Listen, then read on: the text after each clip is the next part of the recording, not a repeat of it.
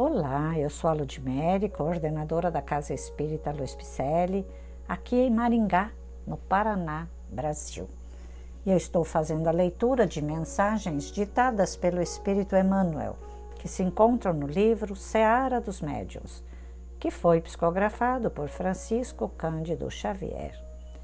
O episódio de hoje intitula-se Futuro. Se pesquisas praticamente o futuro, contempla a faixa de terra que o abandono confiou à secura. Se não lhe estendes braços amigos, podes perfeitamente vaticinar-lhe o amanhã, porque o amanhã para todo solo relegado ao desleixo será sempre desolação.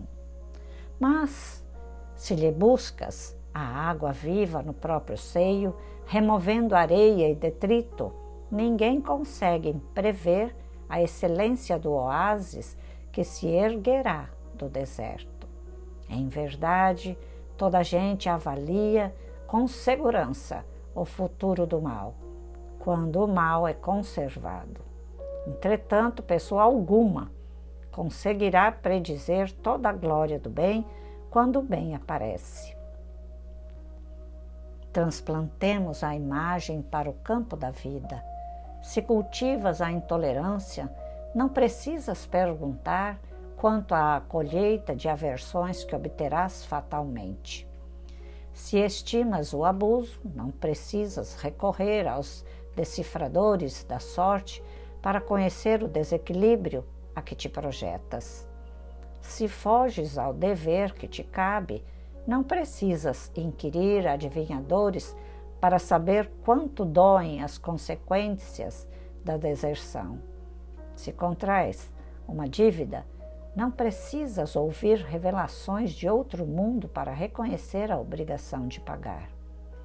É possível tenhas contigo largo acervo de problemas trazidos do passado, no que se refere a moléstias e tentações, compromissos e provas, entre dificuldades da vida e lutas da parentela, porque aquilo que é agora representa aquilo que tem sido justamente até hoje.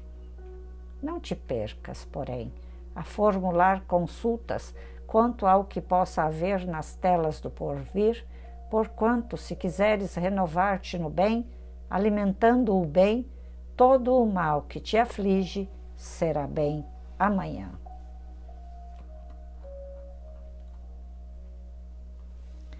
É, tem uma frase muito dita em muitas palestras que diz: Sabe por que sofremos hoje? Porque estamos com reflexo do passado. Será que dá para mudar? Dá. Será que eu vou continuar sofrendo muito mais ainda? Você é quem sabe. O que, que você está plantando? Que tipo de semente você planta no seu coração e no seu pensamento? Principalmente no pensamento e nas atitudes. Jesus espera que nos renovemos o nosso caráter. Jesus espera que sejamos pessoas melhores, no futuro. E para saber se vamos sofrer no futuro, se podemos mudar o futuro, comecemos hoje a mudança de caráter, de personalidade, de plantação de semente em corações alheios e no nosso próprio coração. Vamos começar? Então, para saber isso, é preciso estudar também, para ver onde estamos errando nas leituras, nas palestras, nas lives, nestes podcasts, nós precisamos passar todas essas mensagens pelo crivo das nossas atitudes. Pegar as nossas atitudes e passar pelos crivos dessas mensagens, fazendo o intercâmbio entre elas, uma comparação entre todas as mensagens e a nossa atuação aqui na Terra com certeza encontraremos uma prática nossa errada. Uma semente que plantamos lá atrás, em outras vidas, e hoje ela ressona praticamente com ações do passado com aprendizados antigos, retrógrados, egoísticos, orgulhosos, vaidosos. Se nós não mudarmos, o nosso futuro será incerto. Mas se mudarmos, com certeza, não existe determinismo divino. Existe sim um livre-arbítrio mais restrito, mas porém temos o livre-arbítrio de mudar. Então, comecemos hoje, porque até Carl Jung falou: enquanto não nos tornarmos conscientes, o nosso inconsciente, aquele lá do passado, irá reger a nossa vida e nós vamos achar que é o destino. Jamais vamos ter destino, não existe. Vamos sim estar regendo a nossa vida com ideias e programas e personalidades adquiridas em outras vidas, em eras anteriores, antiguíssimas. E se queremos ser pessoas de bem, comecemos a mudar essas práticas dentro de nós, porque o futuro pode ser muito melhor. A plantação é livre, muito livre. Você pode plantar o que quiser: raiva no coração alheio, amor no coração alheio.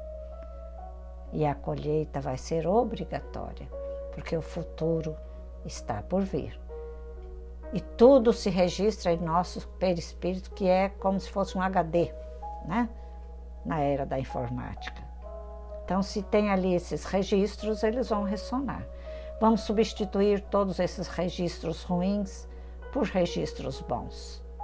E assim o nosso futuro será muito melhor. Por isso, Emmanuel faz essas reflexões neste livro Seara dos Médiuns, do conteúdo do livro dos médiuns, porque todos somos médiuns. Vamos ler e estudar, nos empenhando nesse estudo sistematizado da obra de Kardec. Tá bom?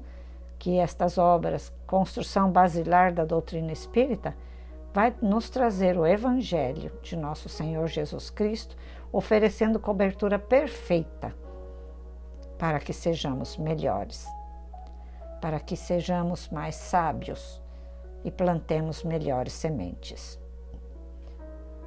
Nossos podcasts são leituras desses livros e mensagens.